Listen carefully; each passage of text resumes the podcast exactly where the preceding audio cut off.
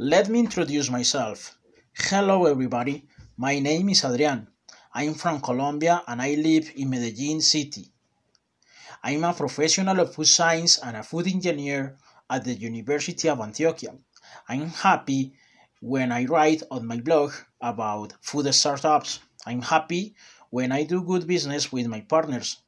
I feel happy when a new business project is approved. Going to visit the monastery of the Contemplative Brothers of Carmel makes me very happy. This is some information about me and what makes me happy. What about you?